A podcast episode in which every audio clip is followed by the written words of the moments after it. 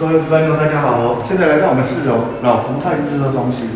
那在老福泰日热中心里面，我们的主要的主题设定，我们希望是光之一廊。我们这边的漆面哈，我们特别采用许多的几何设计的部分，并且结合很多的采光的部分。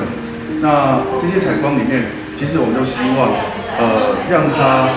呃接受的这个所谓的阳光，都是很自然的接受阳光。并且以这边为中心的时候，就有相关的廊道。那这些廊道里面，我们现在慢慢结合整个长辈的呃作品的部分，让它产生它的自信感。那现阶段呢，我们长辈做的作品，呃，目前都是展示在这边，好，展示在这边。这些一样是我们四楼长辈做的这些器材，包含所谓的园艺辅疗的部分。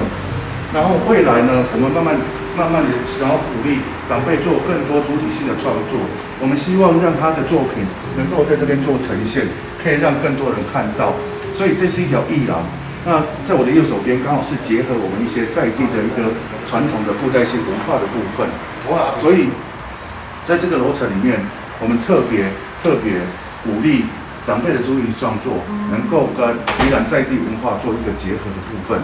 也就是说，我们想要诉说一个故事。呃，长照其实可以跟文化一起结合，而不是单独被呃隔离或分开的一个动作的。其实，在一百零二年的时候，我的孩子出生的时候，哈，呃，跟一般孩子出生不太一样，就是我看到他是在被保保保护出来之后缺氧二十分钟，哈，是在一个呃低温战斗的保温床看到孩子，所以我孩子一出来的时候，因为缺氧二十分钟，呃，前置胎盘脱离。所以自然而然，他就是身心障碍者。所以呢，我非常在乎，呃，身心障碍者跟长辈在这个台湾的这一块土地上如何被人家友善跟善良的对待。原因就是因为我是肾脏家属。那刚刚好一百零七年的时候，我父亲刚好因为糖尿病的关系，那开始就是一个非常漫长的治疗。然后那所以在那段时间，我有一个很大的急迫性那。有非常多的一个志同道合的朋友，我们就一起合作来去寻找相关的物件。呃，所以我们在一百零七年的时候找到，呃，就是今天各位所看到的老康泰日照中心跟老福泰日照原地，我们就创办这个老康泰日照中心。所以呢，我们在创办老康的日照中心的时候呢，我们就我就想到，多年前我去荷兰，呃，去看到整个日照。社区的长照机构，呃呃，二十四小时住宿式机构，那个过程中给我很大的的震惊、下课哈。那个下课是说，诶，为什么好像荷兰、德国长辈对于老这件事没有那么大的呃拘束感跟疏离感，仿佛就是一个人生一个很自然、呃健康的一个过程。所以，呃，我们沿用这个精神，所以在我们老康泰从一开始的时候，我说过，我们采用大采光的一个。形态跟方式，我们希望让它减少整个的压迫感跟约束感。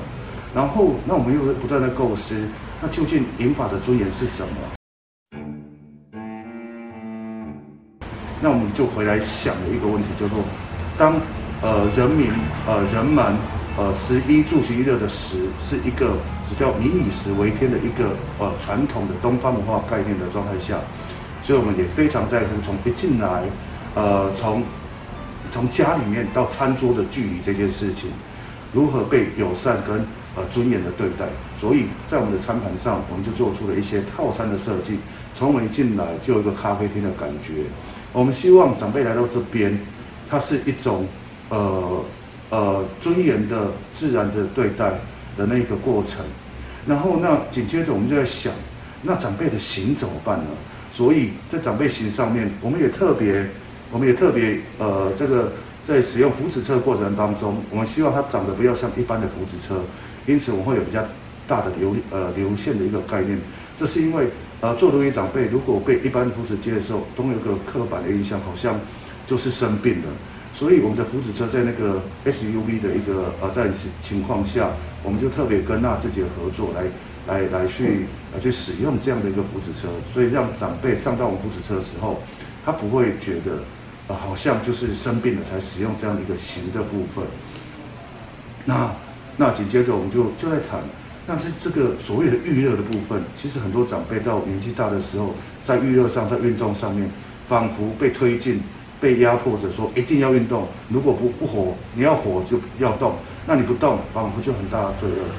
那对我而言，因为我长期在医疗机构，我知道复健赋能其实最重要是。呃长辈的意愿跟动机，所以我们想办法如何来提升长辈的意愿跟动机，所以我们做整个环状式的设计，先来提升长辈的运动的一个相关的意愿。那这次意愿开始之后呢，我们再结合整个环境环境的景，在长辈在做运动的时候，他不会那么的无趣，他可以看到四季的变化，然后他可以听到一个呃他熟悉的音乐。我认为，呃，在娱乐上面，如果如同一般的民众、一般的民众、一般年轻人需要预热，需要一些好像对生命的掌控力，那我相信银发也要。我相信，呃，每一每一位公民，不管呃从摇篮到坟墓这个过程当中，不管哪一个年纪族群，我相信他都需要被尊严的对待。那这件事对这个答案对我来讲很重要。虽然我知道还有很多努力的空间，那我们也尝试着跟呃台湾各界的民众来做对话。我们会持续努力，因为老的这条路上没有人是局外人。